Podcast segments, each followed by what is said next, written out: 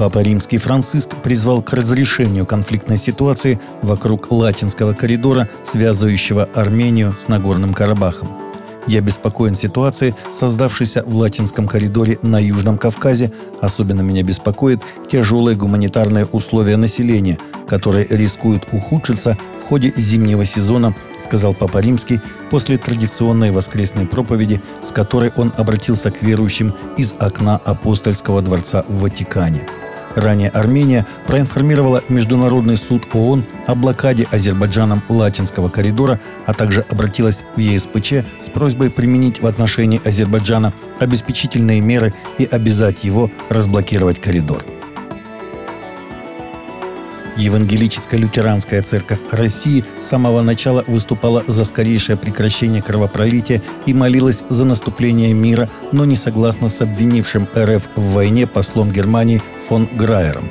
На своей странице в соцсети церковь разместила комментарии по итогам рождественского концерта посольства ФРГ в России – этот концерт, на котором прозвучали произведения российских и европейских музыкантов, несомненно стал выдающимся событием в культурной жизни столицы.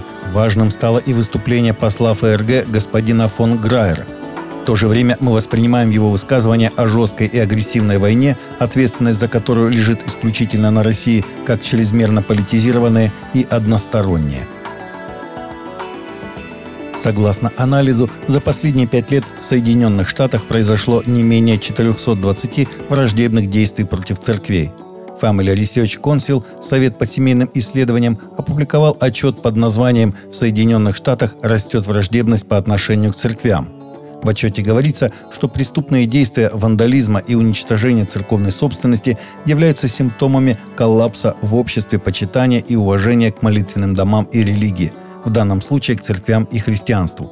Американцы все чаще набрасываются на церковные здания, указывая на более широкую социальную проблему маргинализации основных христианских верований, включая те, что касаются острых политических вопросов, связанных с человеческим достоинством и сексуальностью, отмечено в отчете.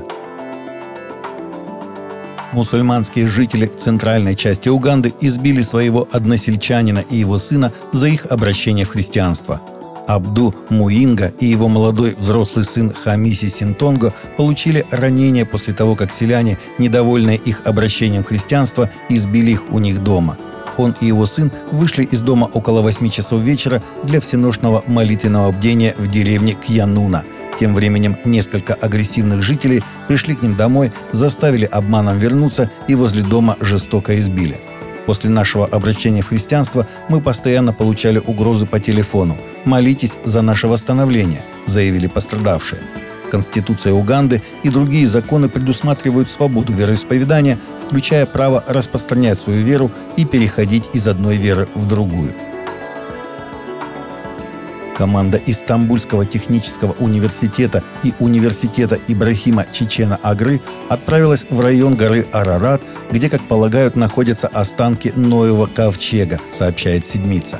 Большое количество образцов почвы и фрагментов горных пород, взятых с поля команды, включая экспертов по геофизике, химии и геоархеологии, было отправлено в лаборатории для исследования – Остатки неизвестного происхождения были впервые обнаружены инженером-картографом капитаном Ильханом Дуруппинаром в 1959 году во время разведывательного полета для составления карты региона Восточной Анатолии.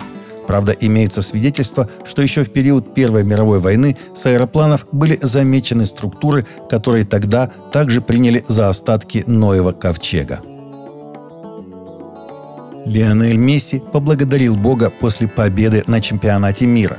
Это просто безумие, и это стало реальностью. Я так сильно жаждал этого. Я знал, что Бог принесет мне этот дар. У меня было ощущение, что этот чемпионат мира и станет тем самым, сказал Месси. Это заняло так много времени, но вот оно. Мы много страдали, но нам удалось это сделать.